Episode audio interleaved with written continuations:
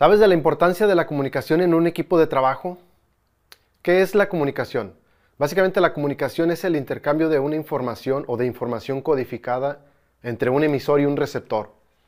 Es decir, un mensaje que se envía de una forma eh, entendible, codificada, para que un receptor la perciba o la entienda y a la vez la pueda regresar o confirmar el mensaje. Este contenido es patrocinado por MCI Automation. Innovación en funcionamiento. Búscanos en redes sociales. La importancia de la información o de la correcta información en un equipo de trabajo. Comunicarse, debemos de tener en cuenta que comunicarse no es quejarse. Muchas personas confunden el, el tema o confunden la idea de que comunicar es quejarse. Es decir, yo ya dije algo, ya hice algo, ya expresé mi inquietud y eso es comunicación. O eso lo consideran como comunicación. Realmente la comunicación debería de ser que si yo tengo un mensaje, una inquietud, una inconformidad o algo que informar, algo que aportar, debería asegurarme que primero la información está clara. Segundo, que la transmito de una manera adecuada, de forma tal que llegue el mensaje, que llegue el mensaje adecuadamente. Y una vez que el receptor eh, tiene la información, bueno, yo garantizar, yo que envíe el mensaje, yo que soy el, emisor, garantizar que tengo o la confirmación o la respuesta, dependiendo de qué se espera. Es muy común en los equipos de trabajo que mandamos una información, un correo, un mensaje, o simplemente comentamos algo y nos quedamos esperando con la idea o con la creencia de que yo ya mandé el mensaje, pero realmente no confirmé que la otra parte lo entendió, no confirmé que, me recibió el mensaje adecuadamente y sobre todo no confirmé cuál es la siguiente acción que se espera después de, de haber enviado el mensaje. Es muy común en equipos de trabajo interdisciplinarios donde algunos tienen una idea o una eh, creencia sobre algo y para ellos estructurar un mensaje es de cierta forma correcta para ellos que no lo es para la, para la, otra, para la otra persona o para el otro colaborador. Entonces es importante tener claro qué tipo de información, a qué nivel, con qué grado de dificultad o con qué grado de tecnicismo se debe de intercambiar el mensaje. Sobre todo es difícil, por experiencia propia, es difícil tratar a veces con personas que tienen la, vamos a decir, la visión limitada. Es decir, no tienen una completa visión de lo que implica lo que se esté trabajando. Si es un proyecto, si es una... Lo que sea que, se esté trabajando, a veces eh, ciertos colaboradores pues no tienen toda esa, todo ese panorama. No es lo mismo un director de empresa o la visión de un director de empresa que la visión de un eh, técnico de piso o un operador de piso, en el caso de, hablando de una industria. Entonces hay que saber qué mensaje, de qué manera, en qué momento, bajo qué circunstancias eh, emitir el mensaje.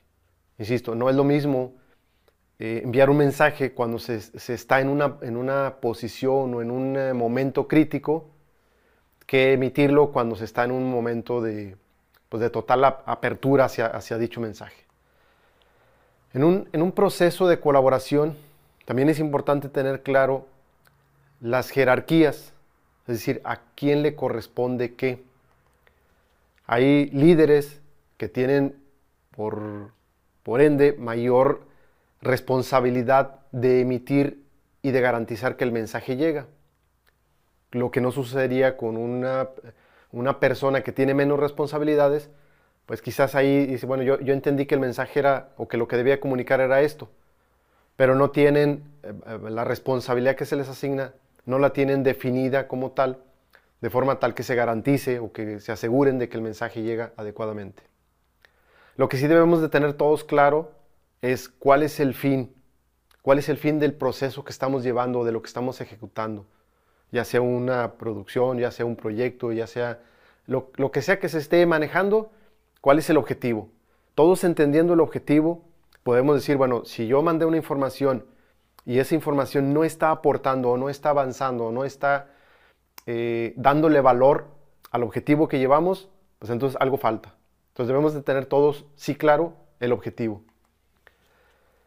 Y lo que decía ahorita, las, hay ciertas personas o cierta mm, creencia o ciertas creencias en, ciertas personas que cuando emitimos un mensaje nos, nos ponemos en un papel o en una posición de víctima. Es decir, o, se escuchan frases como yo ya le dije, o ya le comenté y, no me entendió, no hizo nada. Entonces, es tenerlo bien claro, hacer conscientes a cada uno de los colaboradores del equipo de trabajo de, no ser víctimas, o sea, de no, caernos en el, papel de víctimas. ¿Qué, ¿Qué sí funciona y qué no en un equipo de trabajo? Yo creo que hay ciertos colaboradores, insisto, que de alguna forma pudieran no entender eh, todo, todo esto que estoy comentando. Y finalmente, los que sí entienden, dentro del, equipo de trabajo, los que sí entienden van a depurar su, equipo de trabajo. Es decir, van a hacer que los que no entiendan o los que no quieran entender, porque sus limitantes, eh, creencias y todo eso, no les permita avanzar, simplemente el, resto del equipo lo va a depurar, ¿no? lo va a ir ah, orillando, lo va a ir eh, presionando de alguna forma para finalmente sacarlo del equipo. Algo que debemos tener bien consciente y comunicar nosotros como líderes hacia el equipo de trabajo es el tema de la motivación. La motivación, muchos creemos que viene del entorno o que, los demás nos deben de transmitir esa motivación. Eh, yo viví por ahí un, eh, ejemplo, un caso eh, propio, donde uno de los colaboradores argumentaba de que el ambiente no, le motivaba a trabajar. Y realmente eso de la motivación debería de ser, debemos de todos tenerlo claro, que debería de ser interno. Debería ser una cosa que, ya traemos, un, un, entusiasmo que ya traemos. Si bien las condiciones o el entorno no aplica o no se ajusta a nuestra visión personal, a nuestro eh, criterio, pues probablemente no sea un, equipo de trabajo en el cual deba estar colaborando.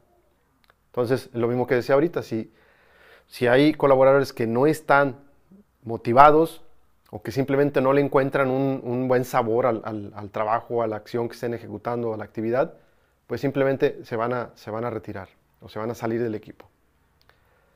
Pero en cuentas, la comunicación debe ser un hábito, el, hacernos conscientes, el, crear conciencia de lo que implica la comunicación es trabajo de todos y, mayormente de los líderes. Pero una vez que ya se aclara el, tema de la comunicación, la responsabilidad, la jerarquía, la organización, eh, qué le corresponde a cada quien, debería hacerse un hábito. Entonces todos los colaboradores o todo el equipo debería estar en sintonía, eh, sincronizados, trabajando en, unidos.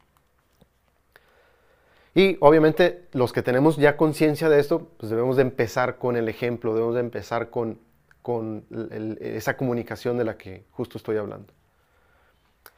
Debemos de también tener en cuenta de que hay niveles de comunicación. No es lo mismo decirle un mensaje, asumiendo que ya está debidamente codificado y todo, todo lo que estoy comentando, no es lo mismo decirle ese mensaje a un gerente de, operaciones que a un operador. ¿Qué significa? Que dependiendo de su responsabilidad o, del rol que le toque dentro de la, organización o dentro del organigrama, pues deberá ser el mensaje que se le, que se le transmita. Entonces, eh, por ejemplo, un gerente de operaciones, pues no tendría por qué enterarse, y eso no significa que se le vaya a mentir, sino no tendría por qué enterarse de situaciones o de conflictos inclusive que deban de resolverse en piso, por poner un ejemplo en, niveles. Entonces, si esa eh, situación o problemática se debe de resolver en piso, pues es en piso donde, deben de, donde, donde debe de fluir esa comunicación.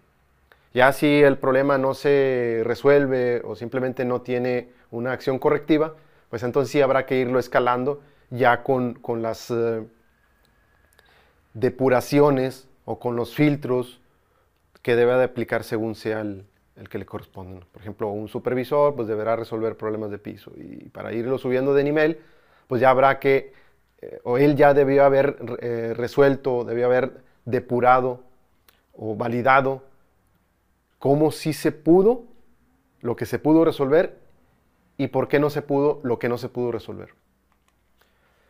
Ya por último, les comento que es, conveniente tener una matriz de comunicación, justo lo que acabo de, mencionar. ¿Qué le corresponde a cada quien en función de su, puesto, su nivel de, en, la jerarquía y su responsabilidad? Tener el sistema o el proceso definido quién le comunica a quién qué y en qué nivel. Dentro de la organización, insisto, el, hecho de que el gerente sea el responsable total del equipo, pues no es el que tiene que eh, escuchar todos las, um, los mensajes. Hay, hay, niveles para ir filtrando, de forma tal que, el, que un líder de un equipo eh, se dice que teóricamente debería tener comunicación con máximo cuatro personas. Entonces, si es un equipo de trabajo de 40 colaboradores, pues habrá que ir filtrando esa, información, esa comunicación de la que les estoy comentando. Y en forma de resumen, tenemos que tener claro que quien no coopere, quien no, quien no pueda o no quiera, sea, no pueda por sus eh, limitantes o sus condiciones o lo que sea, ya después de haber analizado y entendido la problemática, quien no pueda, que no esté disponible o quien no quiera simplemente, pues simplemente no pudiéramos tenerlo en, un equipo de trabajo. Por mi parte es todo. Espero que esta información les haga hacer conciencia, sobre todo a los equipos de trabajo y a los colaboradores. Y estoy eh, disponible en caso de cualquier inquietud o algo que quieran eh, compartir o consultar. Recuerden, mi nombre es Joel Villanueva y nos vemos en un siguiente video.